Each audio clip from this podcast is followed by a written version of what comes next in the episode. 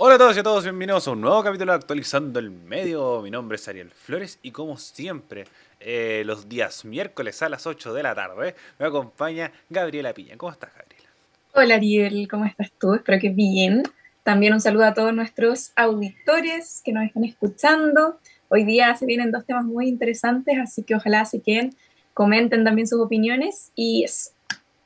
Sí, vamos a tener dos temas muy interesantes, pero antes recordarles que nos pueden seguir en todas nuestras redes sociales, como Radio F5 en Insta, eh, no, Radio F5 en YouTube, en Twitch, en YouTube y también si es que nos quieren escuchar en Spotify y Apple Podcasts y también en Instagram como radio.f5 donde vamos a subir las noticias que nosotros vamos a ir cubriendo pero también nos pueden seguir para leer todo más en profundidad en radiof5.net nuestro maravilloso sitio web.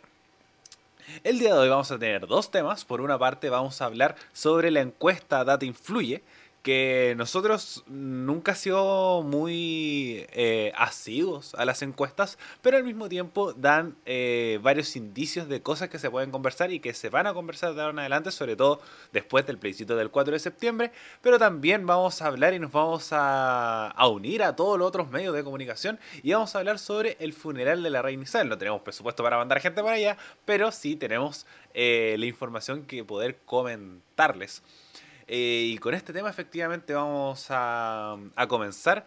Gaby, ¿qué tienes para contarnos sobre el funeral de la reina Isabel? Yo sé que este es un tema que a ti te gusta mucho, así que además lo ha estado cubierto desde que falleció el día jueves, que nosotros estábamos muy atentos ese día. Eh, Por cierto, estábamos en... Eh, estábamos en clase y estábamos como, oh, se va a morir la reina Isabel. Y ahora vinimos a comentarlo porque ya pasó, ya pasó el tiempo y sabemos sobre las cosas que se puede hacer, incluso se está hablando de una gira mundial. Así es, bueno, em, estamos a casi una semana, mañana se cumpliría, hoy día estamos grabando miércoles 14 de septiembre, y mañana se va a cumplir la semana desde la muerte de la reina Isabel II, que sin duda fue una noticia que, marcó la semana como a nivel de noticias internacionales.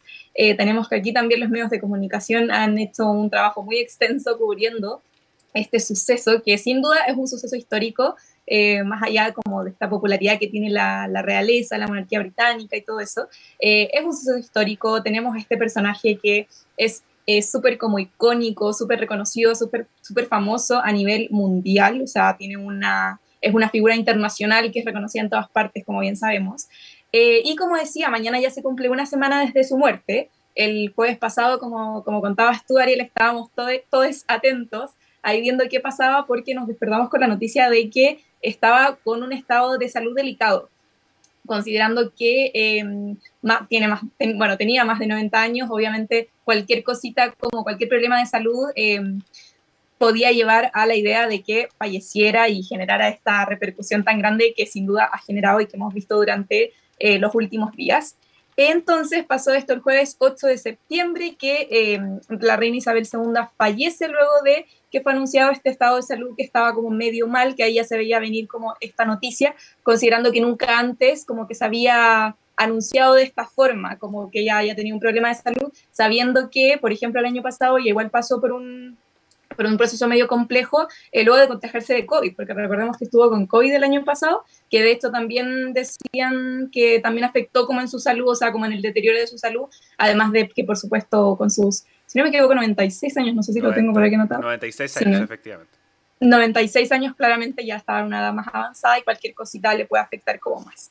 Em, y bueno, pasó su muerte, eh, se activaron los distintos protocolos que ahí vimos en todos los medios, partimos con este llamado como unicornio, porque ella se encontraba en Escocia al momento de su fallecimiento, lo que alargó un poquito el proceso porque había que hacer una serie de em, como protocolos allá primero, luego recién llega a Londres hace un par de días atrás. Em, y nada, fue un todo un proceso que ha marcado como la agenda noticiosa, como decía al principio. Eh, partimos eh, en Escocia, su cuerpo estuvo allá unos días, se, se hizo una serie de, como decía, de protocolos que debe seguir como, porque esto, la realeza conlleva como todo un, proceso súper protocolar, o sea, todo tiene protocolo. Y ya posteriormente pasa a Londres, todo parte con em, el anuncio de la primera ministra, que más encima llevaba como dos días en el cargo, eh, y tuvo que dar esta noticia. Ella es la primera que, que habla públicamente cuando, primer ministro, primer ministra o primer ministro, eh, son los primeros que dan como la noticia como públicamente y también son los, hay como medios oficiales que también lo transmiten. Obviamente la, la familia real tiene sus redes sociales, por lo que a través de ellas también se hizo como correr la noticia.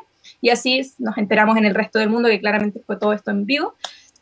Y bueno, a partir de eso, obviamente dentro del Reino Unido, dentro de, por ejemplo, en Londres, se juntó un montón de gente en el Buckingham Palace, llegó muchísima gente también al lugar en donde se encontraba ella en, Escocia. Y bueno, también nos fuimos enterando de distintos, distintos sucesos, por ejemplo, que llegó toda la familia real para allá, luego em, su, su, primogénito, el rey Carlos, actualmente rey Carlos III, eh, también se dirigió allá, luego volvió a Londres para dar los respectivos discursos como protocolares, también siguiendo toda esta línea que hay que hacer cuando fallece un, monarca. Eh, y bueno, lo último que ha pasado ha sido lo de esta semana, justamente que ya el cuerpo de la reina se encuentra en Londres. Em, desde el lunes 12 de septiembre el cuerpo de la reina descansa en la Catedral de St. Giles en Edimburgo, en Escocia todavía, Luego ya el martes 13 de septiembre el ataúd de la reina fue trasladado desde la Catedral de St. Giles al aeropuerto de Edimburgo, desde donde ya finalmente se dirige hacia Londres y luego viaja al Palacio de Buckingham, que es como el más como típico de, la familia real. Eh, y este miércoles 14 de septiembre el ataúd fue trasladado del Palacio de Buckingham a Westminster, no, perdón por Westminster Hall, el inglés. Eh, y ahí la reina eh, desde hoy va, va, a estar por cuatro días, bueno, el cuerpo de la reina, el féretro va a estar por cuatro días. Y eh, este ataúd va a salir del palacio de, bueno, salió, perdón, del palacio de Buckingham a las 2.22 de la hora de allá. Y obviamente eh, hubo todo un cortejo por el centro de Londres, es decir, que iba como el, el auto con el ataúd con, la, con, el cuerpo de la reina y por atrás eh, venía caminando toda su familia, que ahí hubo una serie de como acontecimientos relevantes. Por ejemplo, estuvieron reunidos sus cuatro hijos, entre ellos también el príncipe Andrés, que como bien sabemos tuvo ahí sus polémicas, eh, acusado de abuso sexual a menores, etcétera, el caso de Jeffrey Epstein. Eh, estaban los cuatro hijos de la reina, incluida Ana también. Eh, también tuvimos la presencia de William y Harry, sus nietos, William que ahora pasa a ser el príncipe, pasa, pasa de duque a príncipe. Eh, también la presencia de Meghan Markle ha marcado como la jornada que ahí lo vamos a estar comentando más adelante. Y bueno, hoy, ahora actualmente, ¿qué está pasando? bueno, está el cuerpo de la reina y lo que está sucediendo como actualmente es que hay una fila muy larga para poder ver el féretro de la reina, porque un poco era como libre el acceso, pero estamos hablando de un montón de gente, o sea, kilómetros y kilómetros de fila para poder ingresar y eh, al Palacio de Westminster, como decía antes, y poder eh, dar como el último adiós a la reina antes de que ya sea finalmente enterrada. Eso es como a nivel general, obviamente hay muchas cosas ahí, puntos polémicas, etcétera, pero eso es lo que está pasando ahora y lo que pasó ya eh, en esta semana que llevamos rodeados de la noticia de la realeza británica.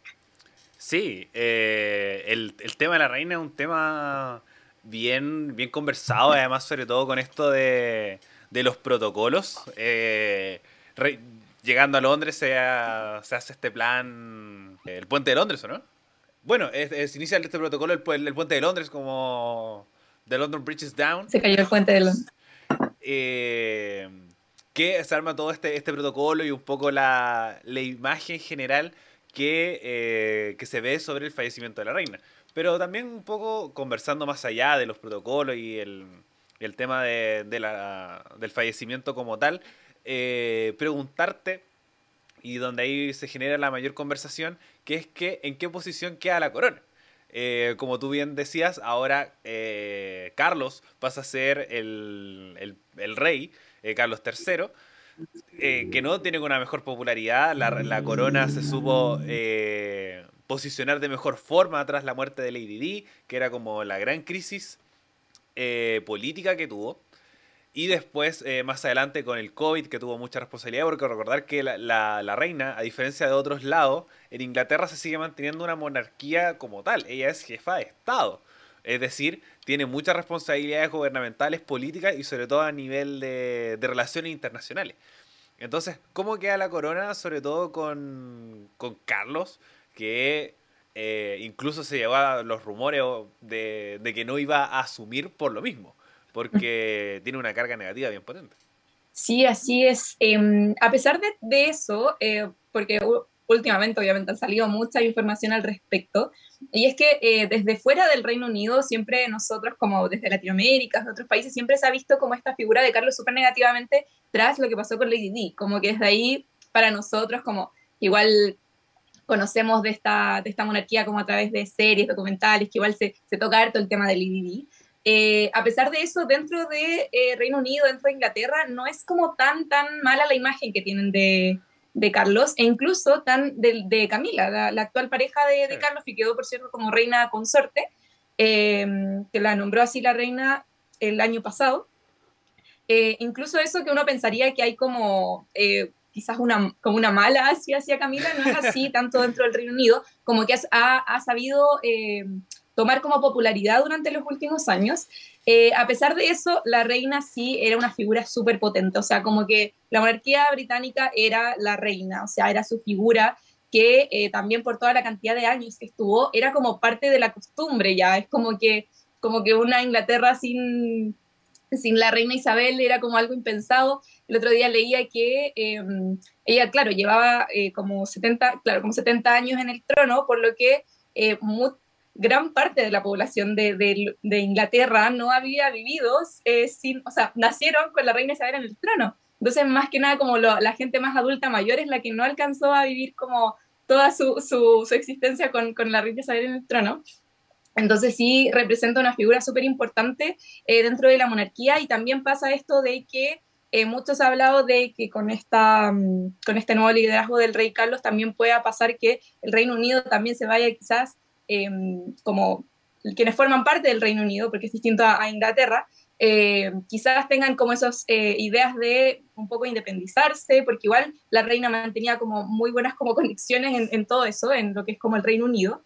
Y de hecho, antes estaba leyendo una nota de, de si no me equivoco, era em, de, de la BBC, em, que decía que justamente en el extranjero, quienes son parte del Reino Unido, el fallecimiento de la reina podría tener repercusiones eh, obviamente importantes, Em, en naciones en las que ella actuaba como jefa de Estado, eh, porque justamente ahora hay poblaciones jóvenes que se han diversificado mucho más allá de la ascendencia británica y finalmente puede surgir esta duda de si es hora ya de cortar los, como estos vínculos con, con esta como con esta monarquía, que en el fondo igual es como, es como de las pocas, o sea, de las pocas, bueno, en Europa igual la monarquía como que está bien respetada, pero, pero sí se podría como empezar quizás a eh, como motivar los movimientos más independentistas de ciertos lugares. Eh, y sí, es como algo que se debe venir, lo, lo han analizado muchos medios, que puede que se aflore como un poco como estos movimientos agarrándose de lo que ha pasado con la reina, sobre todo que ahora ya llegó Carlos como con algunas polémicas por detrás, como estas actitudes media raras, que no sé si viste los videos de cuando firmó y como que era con una actitud así como media, no sé, como media de aires de superioridad, por así decirlo. Entonces sí está como la posibilidad de que, como dicen los expertos, de que en el fondo refloten como los movimientos independentistas de eh, países que forman parte del Reino Unido luego de la muerte de, de, esta gran figura de la reina, que era un poco la que unificaba, la que representaba, igual es una pérdida grande. Así que sí, puede pasar, hay que estar atentos a lo que vaya a suceder. Obviamente no va a suceder ahora porque estamos recién con, esta noticia, pero sí a futuro eh, las relaciones ahí pueden, pueden quebrantarse, puede que Carlos no logre como conservar lo que tenía el Reino Unido ahora, sobre todo en la actualidad, que ya igual las monarquías han perdido popularidad. Em, el Reino Unido en sí, o sea, Inglaterra igual era el que más, la monarquía británica era la que más se defendía, según yo, es como una de las más respetadas, pero en relación a la figura de la reina.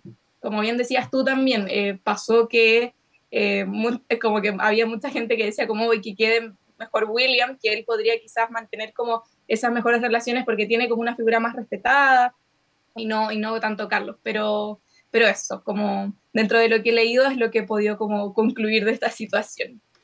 Sí, yo también había leído sobre todo que varias islas del Caribe, que un, mm. poco para, entender, para que la audiencia entienda un poco de cómo funciona la monarquía. es, esto estaba hablando solamente la inglesa, porque por ejemplo está la, la comparación de que hace un par de años el, el rey Juan Carlos, que es el rey español, eh, abdicó. Abdicó y asumió su hijo, el, príncipe Felipe, que el que llegó tarde en, la, el, el cambio de mando y ahí se generó una, una conversación.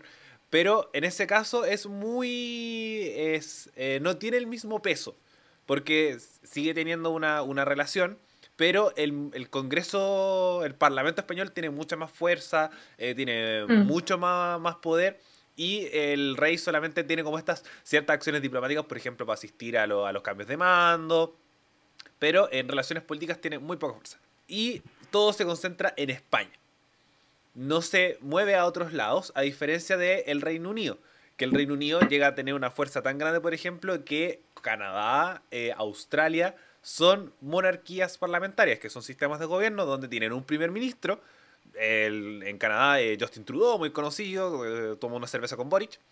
Y él toma ciertas decisiones, pero le rinden un poco y su jefa de Estado es la reina. Entonces, en ese sentido, hay una diferencia de cargos y poderes. Por ejemplo, en Chile, el presidente es jefe de gobierno y jefe de Estado. En Alemania, tienen un jefe de gobierno, que es la primera ministra, bueno, ya no es Merkel, no, no sé quién es el primer ministro ahora, pero tienen primer ministro y tienen presidente. Entonces tienen un jefe de gobierno, que es el primer ministro, y jefe de Estado, que es el presidente. Entonces, esa es un poco la relación, es decir, que hay países como Canadá, como Australia, países del Caribe, que Inglaterra, o el Reino Unido en este caso, sí tiene influencia en las decisiones políticas que puede tener el país. Porque se le tiene que rendir cierto tributo, cierto poder, tienen poder dentro de estos países, que es la conocida Commonwealth. La Commonwealth, que son estos países muy cercanos, muy, muy aliados, que son colonias o fueron colonias en algún momento. Entonces, con un poco teniendo claro este panorama de decir que la monarquía sí tiene poder en estos países, ahora surgió un poco la conversación de decir, oye, si igual ya estamos acá, ya no necesitamos tanto a la corona, ¿por qué no pasamos a ser una república? que pasaría a ser un poco lo que es eh, lo que es Chile o lo que es, por ejemplo, Alemania, que es una, una monarquía semipresidencialista o sistemas parlamentarios que se pueden observar de diferentes formas o repúblicas como la que conocemos normalmente. Entonces se está empezando a generar esas conversaciones y yo encuentro que esto va a estallar cuando, y creo que lo más probable que suceda, por lo menos lo que he escuchado, es que lo haga Canadá y lo haga Australia, que son estas monarquías parlamentarias más fuertes de lo que quedan. En Inglaterra no va a pasar. Eh, lo único, el único peso que podría tenerse, que ya se vio que era un fracaso, es en Escocia. Que es que eh, se habló de que se salieran del Reino Unido y formaran una nación independiente y hubo una derrota pero eh, flagrante del, del nacionalismo, de la, de la independencia, que, eh, que, era en otros sectores, por ejemplo, no en Edimburgo. En Edimburgo les fue súper bien y por eso ah, eh, la reina está haciendo de ahí. Eh, y ahí es donde empiezan a salir estos movimientos independentistas que en Inglaterra como generan poco ruido, sobre todo de la zona de Liverpool, de Manchester, más los sectores obreros, que eran los que estaban más descontentos, pero en Londres y sobre todo en Westminster, es un país que gira en torno a la corona y creo que eso no se, no se ve en ninguna otra parte si, bien tenemos otros sistemas parlamentarios como Mónaco, que está la, la, princesa de Mónaco, que se casó como también con el eh, con un duque de Holanda hace un tiempo, me acuerdo, algo así. Y en España también los lo más conocidos. Pero la reina Isabel era la reina Isabel.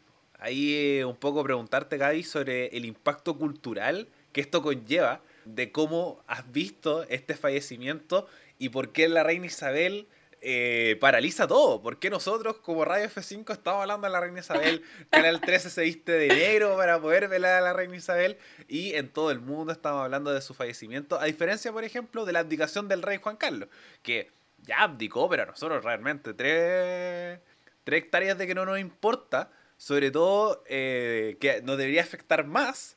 Bueno, en el Congreso se hizo hoy día un minuto de silencio por el fallecimiento de la Reina Isabel. Eh, en la Cámara de Diputados se hizo un minuto de silencio y, por ejemplo, no debería afectar porque nosotros somos fuimos colonia española y los ingleses de verdad ni ahí con nosotros. ni nos conocen. No.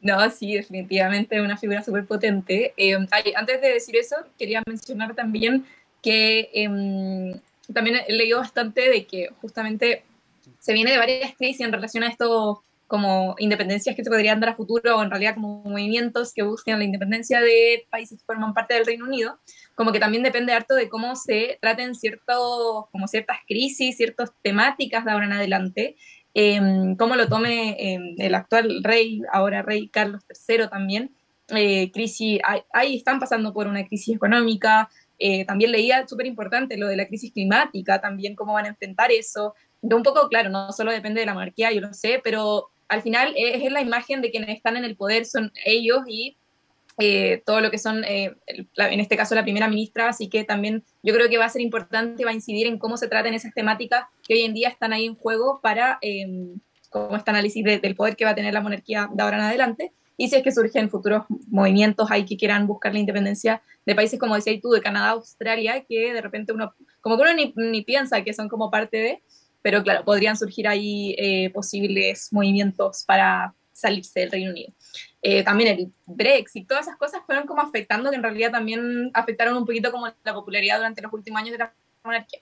Bueno, ya yendo un poco más como hacia esta figura, eh, yo creo que al final recae en el hecho de que que de hecho salieron también muchas notas respecto a todo lo que ha pasado la reina, o sea, como estando viva, como guerras, crisis de no sé qué, no sé cuánto, como que era un sinfín de sucesos históricos en los que ella ha estado presente y como que ha sabido enfrentarlo igual bien. Obviamente ha pasado por varias crisis, eh, no solo ahora, sino que durante todo su, como su periodo mm, eh, como reina de Inglaterra. Ahora los últimos también han conllevado polémicas más como de familiares, por ejemplo, todo lo que fue el caso de, que mencionaba al principio del príncipe Andrés, con esta relación con Jeffrey Epstein, eh, lo último que fue todo lo que pasó con Meghan Markle, que también ha causado polémica estos últimos días porque ella ha estado presente en varios de los, como de los, eh, de los eventos que se han llevado a cabo por el tema de la muerte de la reina.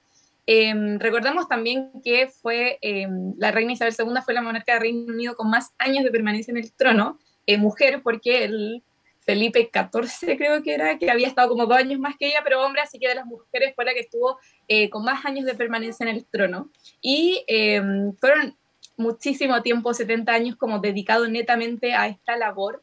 Ella también tiene una figura súper como, que se ha visto como en documentales, en las series también, como The Crown, muy fan de The Crown, eh, que ella como, como que tenía una figura muy de, como, como de su rol de reina como que siempre lo puso como en primer lugar, como que de hecho incluso la familia pasaba a un segundo plano o todo como las polémicas que hubo con su hermana, por ejemplo, siempre todo era el segundo plano y su, su labor como reina era como lo primero siempre para ella.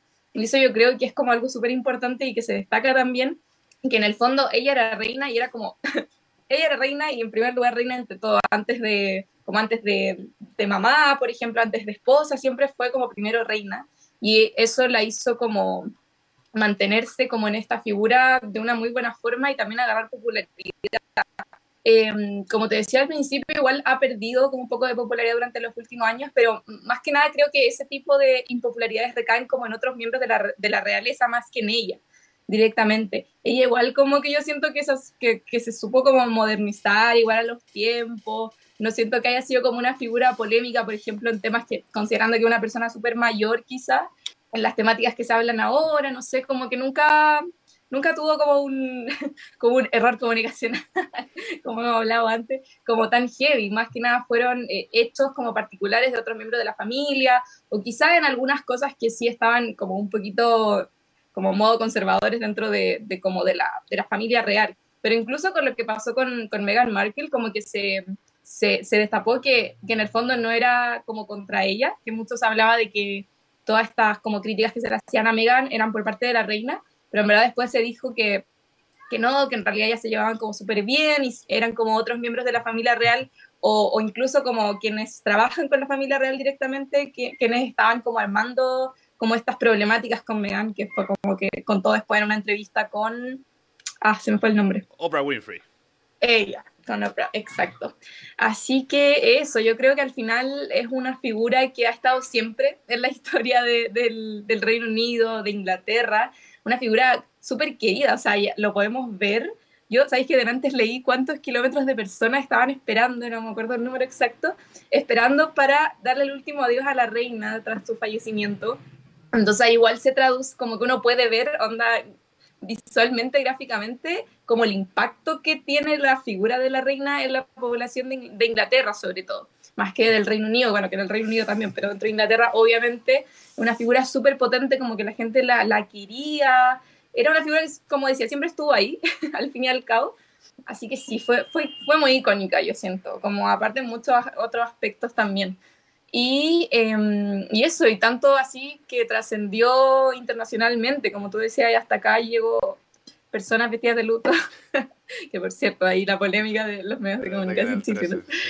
Así que, bueno, eso, eso una, una, figura muy importante, muy icónica, que yo creo que supo cómo llevar este rol, que más encima desde súper joven, lo asumió como a los 25, 26 años. Em, así que sí, eso. Sí, eh, y para corroborarte los datos, efectivamente asumió a los 25 años cuando falleció su padre Jorge VI en 1952 y el reinado más es el reinado más largo de la corona británica. El que es más largo, como tú bien decías, es de Luis XIV, el conocido Rey Sol, que eh, estuvo 72 años y 110 días, dos años más que la reina, pero él asumió cuando tenía 5 eh, años. Y falleció cuando tenía 77 en, en 1715. Entonces, ese es el reinado más largo de la historia y el de la reina Isabel está en segundo lugar como el reinado más largo de la historia. Pero de el de la corona británica es el de la reina Isabel, cuando este año recibió los honores por tener 70 años en el trono. Eh, entonces, eh, como tú bien decías, ha pasado, ha pasado de todo, eh, guerras mundiales e incluso también un conflicto en Argentina, la guerra de las Malvinas, donde creo que es el único lugar o uno de los pocos lugares donde celebraron la muerte de la reina de Inglaterra, con los libros de condolencias. Que, eh, hubieron videos así como que bueno que se murió la vieja, nosotros se le damos a Lucía Un conductor, un conductor argentino que sacó como champaña. Champaña.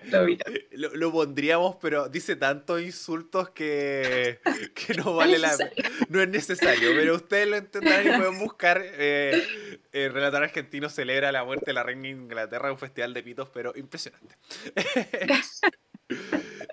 Entonces, en ese sentido, como el impacto cultural que tiene, por ejemplo, el grupo Queen, que, hacía también muchas eh, guiños a la reina, o, God, eh, el God Save the Queen, esta, esta frase. Y un poco también recordar eh, dos hitos que sucedieron durante este tiempo. uno es que es esta reconciliación entre los hermanos, que se habló de William y Harry, eh, que salieron en conjunto a, dar un poco el agradecimiento a las personas que estaban afuera de, eh, creo que era en Edimburgo o en la casa de veraneo donde estaba la, la reina, no me acuerdo muy bien, pero que fueron a los agradecimientos un poco esta, e, estas cuatro personas, eh, William con, y William y Harry con sus respectivas parejas, debido a que había un quiebre un poco de por estas declaraciones que había dado, como tú bien decías, eh, Harry y Meghan ante Oprah Winfrey. Entonces hubo una reconciliación, lo que puede arreglar mucho las cosas ante eh, un futuro respecto a la corona, sobre todo con este buscar este cambio de imagen, buscar este nuevo giro que se le quiere dar a la corona, sobre todo adaptándose a los nuevos tiempos. Eh, porque se acusó de racismo, se acusó, de clasismo dentro de la corona, pero era en la rama mucho más amplia. Como William, sus hijos y ese, y ese grupo, incluso hasta el mismo Carlos hablaba que no eran los culpables un poco de este racismo, sino que era el, amplia gama de la, de la familia, como bien dijiste, son cuatro hermanos, estaba eh, Andrew, uno de los más polémicos, y se hablaba que de ahí venían estos rumores de, eh, la preocupación, por ejemplo, de qué color iba a salir el niño de, eh, de Harry y Meghan. Y el otro hito, que es que la, no solamente la corona británica viene de una crisis, sino que también la clase política británica viene de una crisis. Boris Johnson eh, no salió de las mejores formas, sino que salió producto de polémicas con fiestas durante el confinamiento, mal uso de fondos públicos y mal manejo de un montón de situaciones, eh, incluyendo la guerra de Ucrania. Y, ahí es donde llega Liz Truss, esta también, una de las mujeres más duras del, Partido Conservador que está en el, que está en el poder. Se habla de muchos nombres, unos más flexibles y otros no tanto, pero Liz Trust fue la que se, se hizo con el cargo. El último acto de la Reina Viva es eh, esta primera reunión entre Liz Trust y la reina Isabel, dos días antes de su muerte, eh, que era un poco lo que más sorprendía. La vimos con Liz Trust y además la primera ministra llega con esta carga de decir, eres la primera ministra que le tocó la muerte de la reina Inglaterra cuando llevabas una semana en el cargo. Eh, entonces, eso genera muy malos augurios para su, su, futura gobernanza. Va a enfrentar ciertas crisis, lo más posible que tenga muchas más responsabilidades y además llega con una papa caliente que, eh, que siempre llega cuando tú asumes después que tu mandatario anterior viene eh, realizando mal la, la, labor. Pregúntale a Gabriel Boric. Eh, siempre asumir cargos después de una gran crisis política es muy difícil y mucho más si es que se te muere la reina en tu en tu gobierno porque se vienen muchas más cosas en adelante. Así que eh, también vale destacar eso de lo que vimos con el, todo lo que sucedió en Inglaterra con la muerte de la reina Inglaterra, eh, con la muerte de la reina Isabel II, el país sigue funcionando de, de, igual manera. Creo que lo único que se detuvo fue el fútbol, por tantos temas de luto como por temas de seguridad, eh, sobre todo las actividades que se realizan en Londres, producto que el fin de semana va a ser donde se van a realizar las mayores concentraciones respecto a lo que va a suceder con el, el funeral de la reina de Inglaterra. Gaby, ¿algo más Así que es. Sí, en realidad decir, bueno, son 10 días de luto, así que um, ahí, bueno, en realidad cuando más se paralizó todo fue al día siguiente de su fallecimiento, o claro, al día siguiente porque allá era más tarde, porque acá eran como las 1 de la tarde. A la eh, sí, me parece que al día... Falleció como a las... Fue como a las 1, parece. Una... Hora local. Sí, hora local. y claro, al día siguiente se paralizó como todo, todo, todo, andalo, cerraron como colegios, toda la cosa, y ya después son como en el fondo los días de luto que hay conllevan otro, otro tipo de protocolos. Y también quería agregar la información que no tenía antes, y es que hasta el momento la fila para eh, entrar a la capilla, para ver, a, o sea, para darle el último adiós a Isabel II, alcanza los 4,1 kilómetros de longitud y llega hasta el puente de Londres en Inglaterra. Que hay el dato de que hay muchísima gente esperando. Eh, lo último que leí fue que le estaban dando como una especie de, no sé si era una pulsera, un papelito o algo así, como con una especie de número para ir organizando la cantidad de gente que estaba, que estaba llegando ahí a, a, la, a la capilla. Así que eso. Bueno, eso respecto al, al fallecimiento de la, de la reina de Inglaterra. Pero hay que volver a la política nacional y todo lo que sucedió con la encuesta Data Influye. Esta es una encuesta que se realiza cada cierto tiempo, no es como CADEM, que es, semanal, que toca ciertos puntos de lo que sucedió después del plebiscito del 4 de septiembre. Es eh, algo realizado por Tu. Y tenemos un poco que las primeras conclusiones que se pueden sacar es que, eh, que el 40% de las personas cree que el proceso constituyente debe continuar a la brevedad.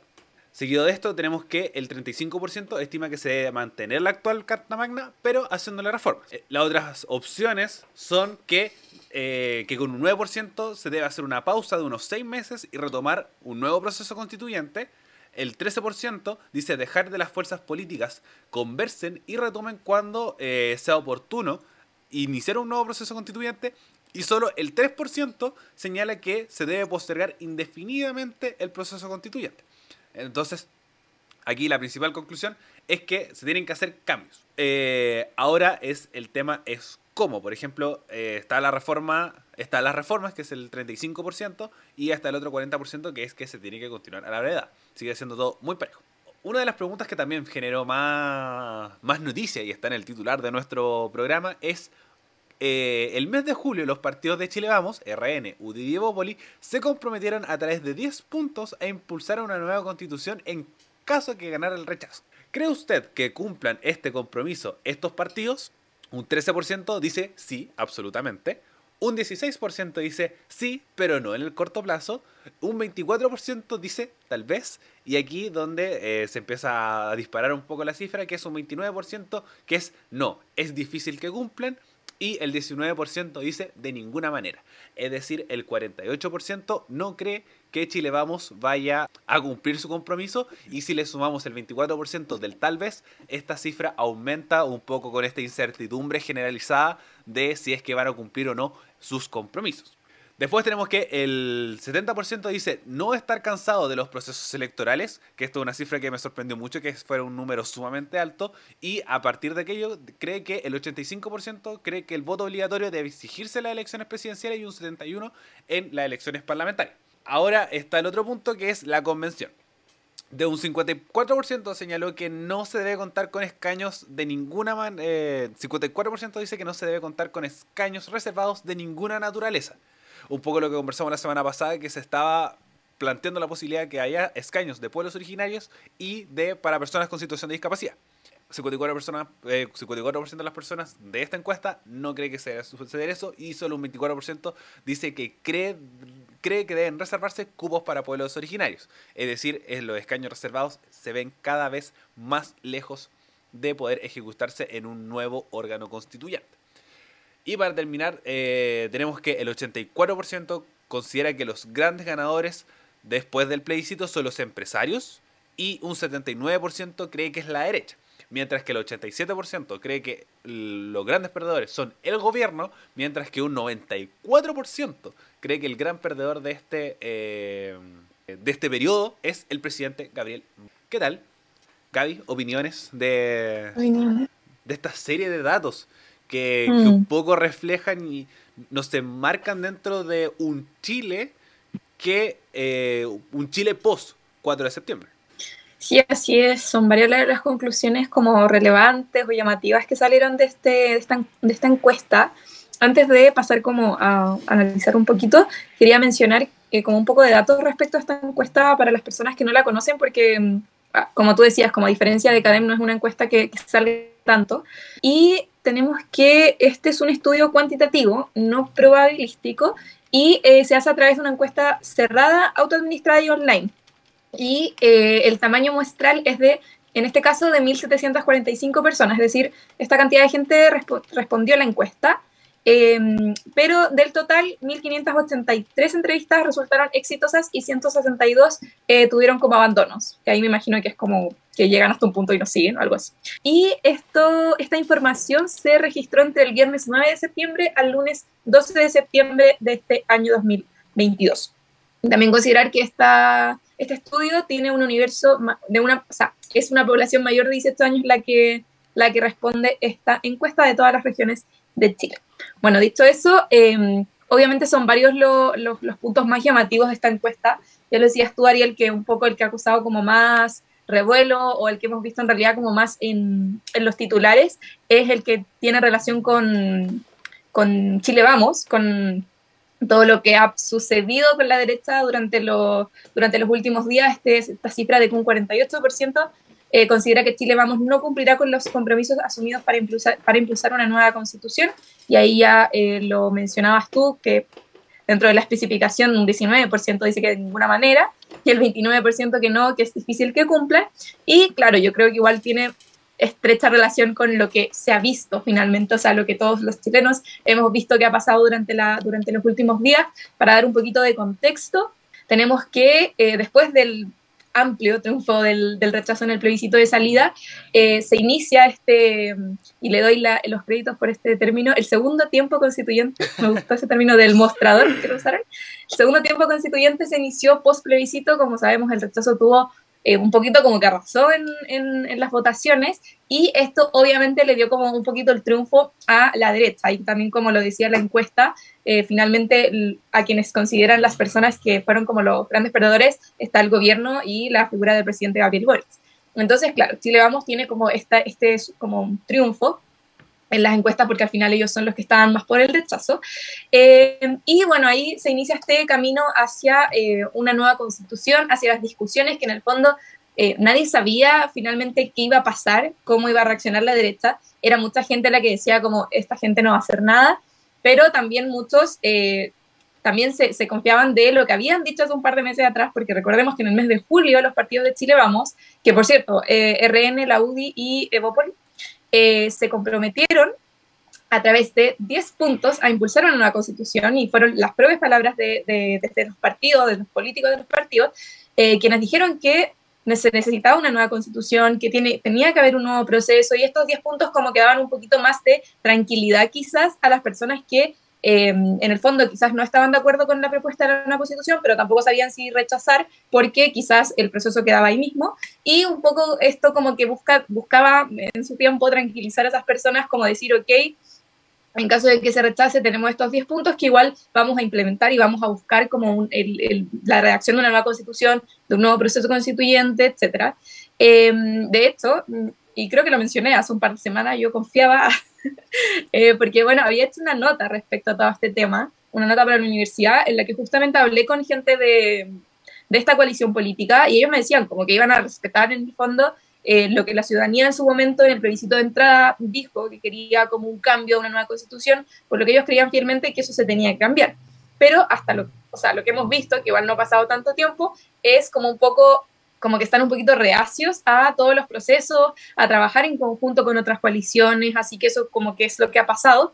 Entonces, al principio, este compromiso, el compromiso que se, que se hace por parte de Chile Vamos se cumple, van a reuniones con el Ejecutivo, con el gobierno, eh, pero esta semana declinan de concurrir a reunirse con el gobierno del presidente Gabriel Boric como por segunda vez.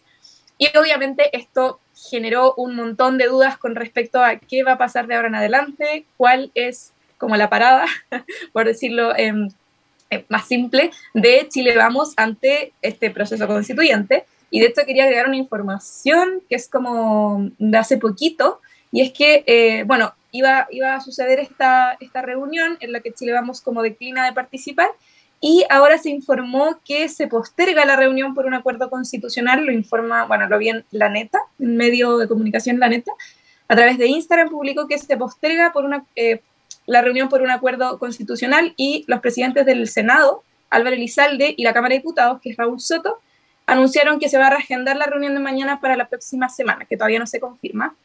Y esta decisión justamente se toma luego de que Chile Vamos anunció ayer que no va a ir a este encuentro. ¿Ya? Entonces dijeron que, bueno, el diálogo para ser fructífero requiere que concurran todos los que forman parte de ese diálogo. Por eso, eh, por eso es motivo de la reunión no será mañana, fue lo que dijo el senador Álvaro Elizalde.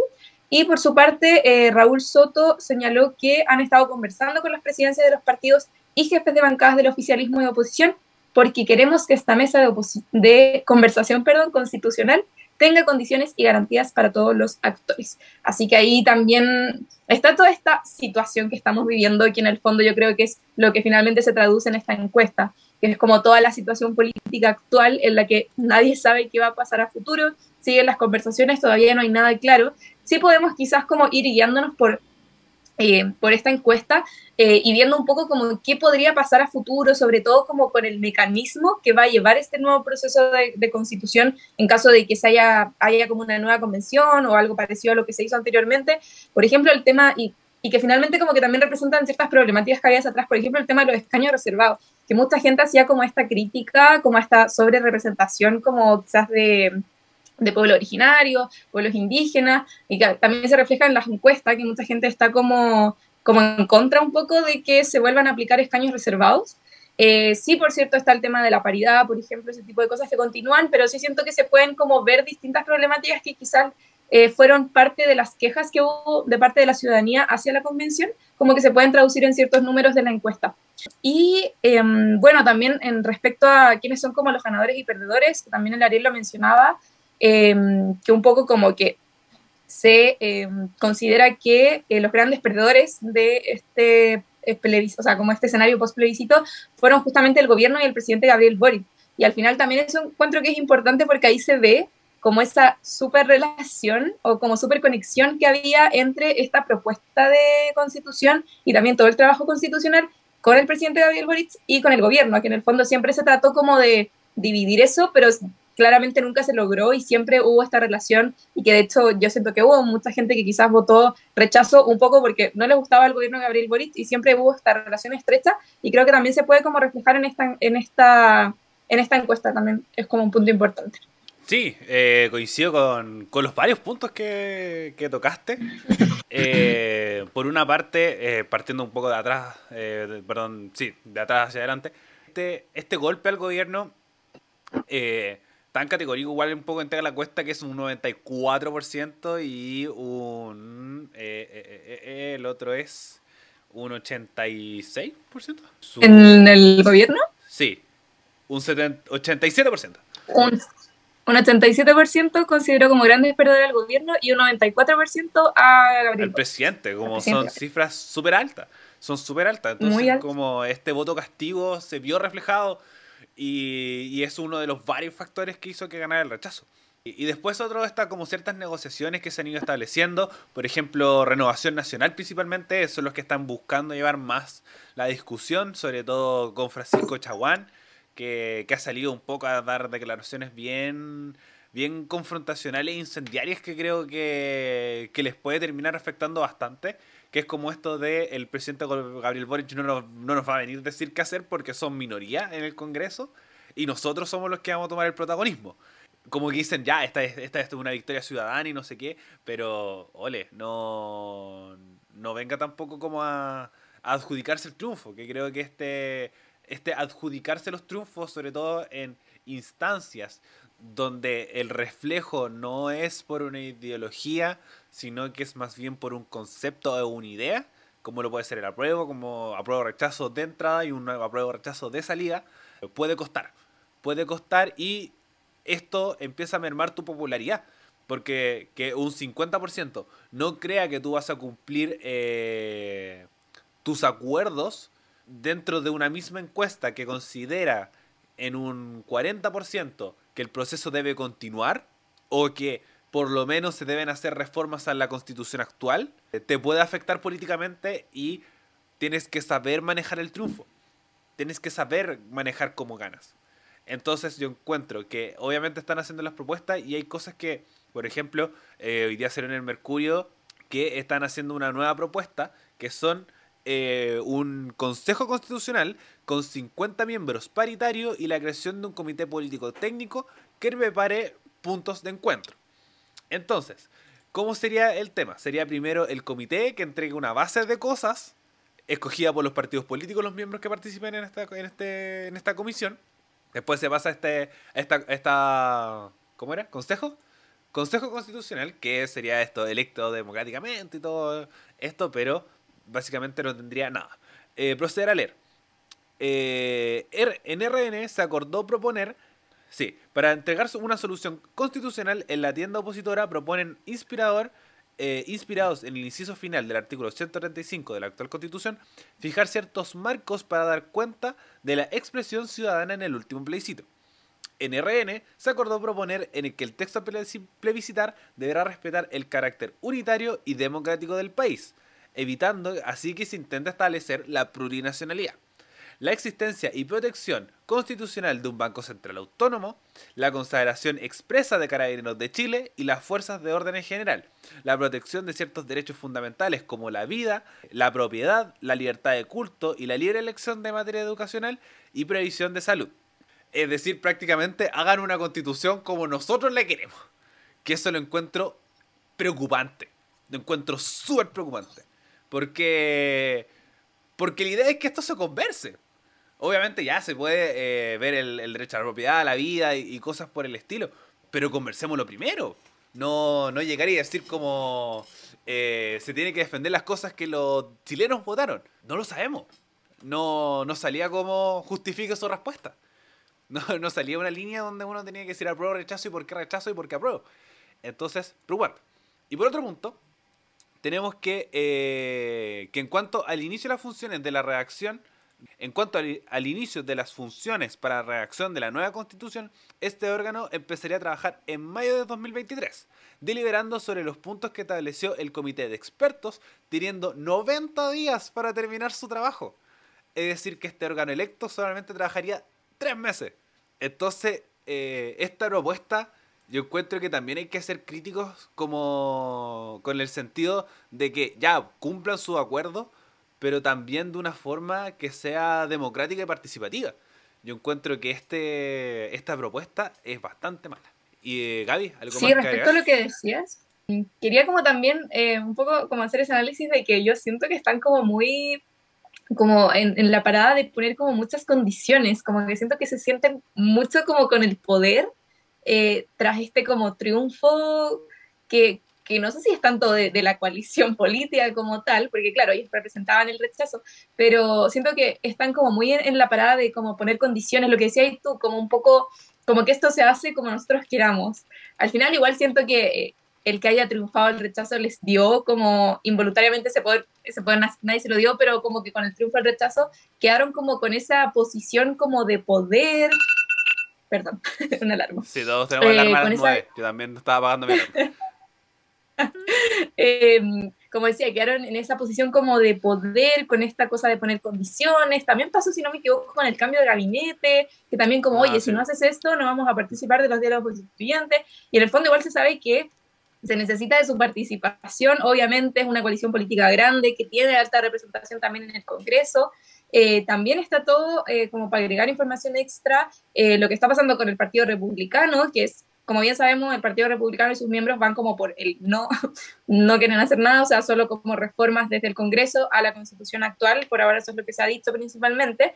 Y de hecho, el 12 de septiembre, que eso fue el lunes, salió una nota en la, tercera que se titula El lobby de republicanos a RN y la UDI para bloquear un nuevo proceso constituyente, que también está, habla un poco de esta como influencia que trata de marcar la colectividad de los republicanos en miembros eh, de los partidos de Chile Vamos, que también puede llevar a que finalmente un poco no se llega a nada, porque también igual ese es como uno de los grandes peligros, considerando que, que lo que pidió la ciudadanía en el plebiscito de salida fue un, un nuevo proceso constituyente, y a pesar de que no ha pasado tanto tiempo tampoco, eh, llevamos, ¿cuánto? Como una semana y algo desde diez. el plebiscito. Siento que ha pasado mucho tiempo, pero en verdad no es tanto. Diez días. Diez días, eh, tampoco es tanto, pero eh, si en estos diez días tampoco, como que no se ha llegado mucho. Yo siento que también están como muy divididas las visiones de qué es lo que se tiene que hacer como que unos quieren una cosa, otros quieren otra, y eh, todavía como que siento que está muy eh, como un poco a, a, la vida, o sea, como que no se sabe nada, como si realmente se va a llegar como a un acuerdo no respecto a esto. Y es como, no es por, culpa, no por culpa, sino que por eh, el hecho de que Chile vamos como que no ha querido sentarse a conversar y eso es como, siento, la base de, de hacer política en, el fondo. Entonces, en, ese sentido, siento que está como que está como feo lo que están haciendo finalmente, esto de poner condiciones, de sentirse como en una como en, en un, como una posición de poder por el solo triunfo del rechazo, como que siento que está mal, que, que sí se requieren conversaciones, obviamente se requieren conversaciones para poder llegar a un acuerdo correcto y poder también seguir eh, lo que quería la ciudadanía, lo que también se refleja en la encuesta, que en el fondo se necesita un nuevo proceso constituyente y tienen que llegar a un acuerdo y no siento que, o sea, puede pasar que en el fondo se echen para atrás y como que hasta ahí llegue el asunto, pero obviamente no es la idea y sería como muy muy fome que eso, que eso pasara. Así que, mm, nada, ese es como el análisis que puedo hacer al respecto. Sí, y, y un poco también eh, respecto a esta idea de, mm, de, colocarse en una, en una posición de poder, es el punto de que eh, no se gobierna solo. Y es el punto que más criticaban ellos mismos de decir, esta, esta, este punto se hizo sin nosotros, esta constitución eh, no se escuchó a esta derecha oprimida y triste, que no tiene, que no tiene eh, ni voz ni voto. Y, esto de poner condiciones creo que, que afecta bastante. Y al mismo tiempo eh, se genera este espacio y creo que todos se tiene esta misma sensación. Como dices tú, ha, ha habido muy poco tiempo pero siento que hay un cansancio generalizado sobre este tema. Ya no quieren más. Siento que el Frente Amplio se ha perdido mucho por lo mismo. En el Congreso no, no han agarrado tanto micrófono porque ya están derrotados. Ya están. Ya están perdidos. No. Eh, han perdido fuerza ante la misma derecha tanto en los medios de comunicación como en sus propios sectores. El Partido Comunista también se está empezando a alejar porque el Partido Comunista, sobre todo las dirigencias, eh, llámese Guillermo Delier, mientras cuando ve la oportunidad de desmarcarse de las weas, lo hace. Lo hace y decir, no, si nosotros no teníamos nada que ver con esto, nosotros buscamos otra cosa. Y, el discoraje continuo. Entonces, eh, yo siento que no hay mucho ánimo. Eh, y si se hace un nuevo proceso, va a ser más corto todavía. ver cómo se generan estas conversaciones, sobre todo con el comité de expertos, que un poco lo conversamos con la también el lunes, que es que, bueno, van a escoger lo más posible es que los cojan los miembros de los partidos. Van a participar los presidentes, si van a ser así, ¿cuántos presidentes van a ser? Por ejemplo, el lunes lo más probable es que hablemos sobre eh, si es que tenemos programa el lunes, porque post fiestas patrias. Así que en algún momento, si es que podemos hablarlo, vamos a hacer sobre la entrevista de Piñera que ha dado hoy día. En este momento, Piñera ha estado hablando en múltiples medios. Y si de ahí se van a poder sacar hartas cosas, sobre todo este comité de expertos y cómo se va a hacer este proceso constituyente, buscando un poco llegar a este acuerdo que se conversó el mismo lunes, donde fuera un órgano 100% electo, paritario, con un plebiscito de salida obligatorio y que el proceso va a continuar. Pero ahora, sobre todo, con la poca disposición que está mostrando la derecha y con las excesivas condiciones que está colocando, siento que, se puede haber afectado a ellos como, sector por el hecho de decir, y que uno de los puntos que más se generó en conversación previo al plebiscito, que es que tú vas a confiar en la derecha que efectivamente van a hacer una constitución que nos una, esta constitución que, no genere división en el país, eh, se está viendo más lejano. Y ahí es donde vamos a ver un poco las encuestas, sobre todo que ahí donde se ve que obviamente las encuestas marcan ciertos puntos, siempre, obviamente comillas en este comentario, favoreciendo a la derecha. Y si la derecha se empieza a ver perjudicada en estas mismas encuestas, hay que tenerle más ojo. Porque si bien pueden ser una mayoría, tienen que también, eh, como se habla mucho siempre en política, tener la calculadora en la mano. Que es eh, cuánto esto me afecta, cuánto me perjudica. Entonces, este exceso de confianza, este exceso de triunfalismo, creo que le puede afectar eh, al punto que termine perdiendo poder y que en una próxima elección, que son las de alcaldes que vienen en un tiempo más, si es que por supuesto no hay otra elección entre medio de convencionales, eh, puede verse muy perjudicado. Gaby, ¿algo más que agregar mm. respecto a esta conversación? cerrando el programa. Em, ya lo último, sí, porque ya estaba en el tiempo. Em, sí, no, quería agregar algo que no sé si alguna vez mencioné o comenté, que alguna vez también trabajé en una nota que fue antes de que ganara el rechazo, eh, respecto a qué pasaba si ganaba el rechazo, como si se, seguía un poco como con la actual constitución, o sea, la que ahora está rigiendo en este momento.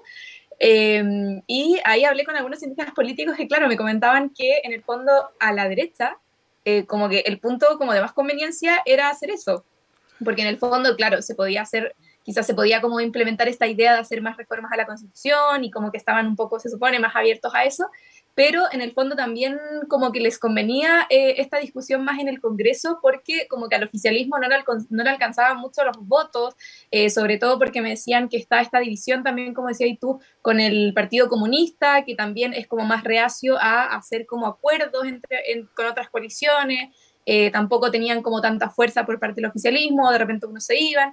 Entonces, como que la derecha en ese sentido tenía como más capacidad de convencer quizás a otros sectores, como del, del ámbito parlamentario para poder tener como la mayoría, por así decirlo, ante eh, posibles reformas que se quisieran hacer en la nueva constitución que quizás eh, desde su lado no estuviesen de acuerdo.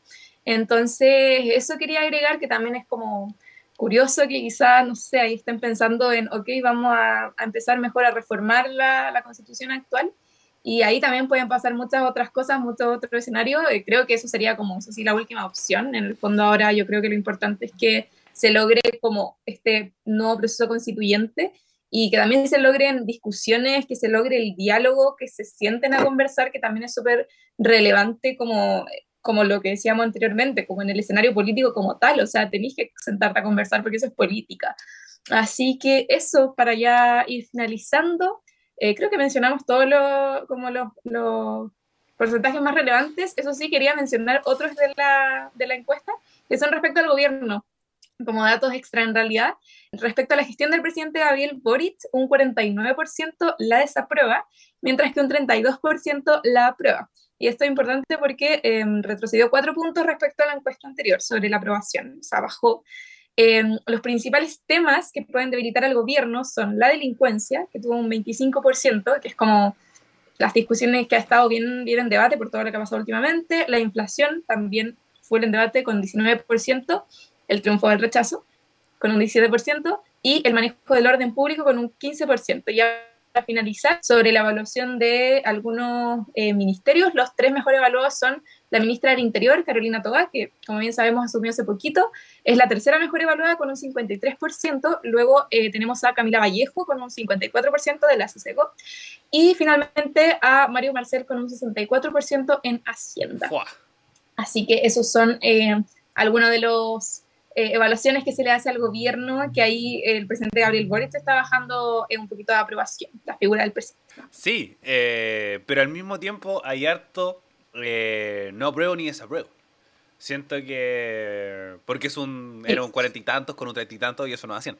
Creo que ese factor igual afecta en ese sentido y al mismo tiempo sigue siendo una figura que sigue apareciendo mucho públicamente ahora donde eh, se puede venir otro, otro espacio, eh, con Carolina Toda pueden cambiar muchas cosas, sobre todo con este, esta centralización que siempre se busca, de no irse mucho al extremo si, con el fin de buscar gobernar para todos.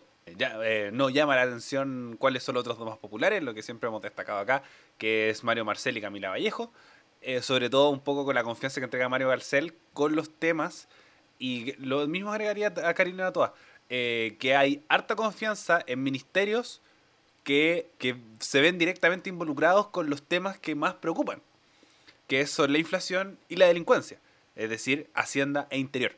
Entonces eso puede ayudar mucho al gobierno si es que sabe posicionar bien a estos personajes y sabe entregar soluciones más concretas un poco para, para decir y un poco ver qué se puede mejorar en estos, dos en estos dos puntos. Después vamos a ir detallando todo lo que va sucediendo a lo largo de, Chile y el mundo. Esta vez en este capítulo sí en el mundo, con la, eh, el funeral de la reina Isabel. Y, y Gaby, palabras de cierre. Muchas gracias por haberme acompañado en el programa de hoy. Te agradezco también por tu compañía en este programa. Estuvo muy entretenido. Em, y nada, a seguir atentos a todo lo que pasa, como que si vienen, bueno, con el tema del post plebiscito, si viene mucha información noticiosa de aquí hasta no sabemos cuándo. Así que a estar atentos, a seguir escuchándonos para que se vayan informando ahí. Vamos a, estamos tratando de, abarcar los temas que están más en agenda, así que esperamos que les haya gustado el programa. Sí, eh, sobre todo dos veces a la semana, los días lunes y los días miércoles a las 8 de la noche por Twitch, twitch.tv slash radio F5 y también nos pueden escuchar, si es que no nos pueden escuchar los lunes y los miércoles, nos pueden escuchar por ejemplo el fin de semana, nos pueden escuchar a través de nuestras diferentes plataformas, por ejemplo en YouTube como eh, Radio F5 y también estamos en Spotify y Apple Podcast como Radio F5, si quieren saber sobre nuestras informaciones. O, por ejemplo, cuando estamos en vivo es en Radio.f5 en Instagram y Radio F5 en Facebook. Y también pueden escuchar, eh, perdón, leer muchas más informaciones en radio, eh, radiofc5.net, nuestro sitio web donde subimos noticias e información de lo que está sucediendo en Chile y el mundo. Eh, nuevamente, muchas gracias Javi por haberme acompañado y ustedes como audiencia por haber llegado hasta este punto. Nos escuchamos en un próximo capítulo de Actualizando el Medio de Radio F5. Adiós.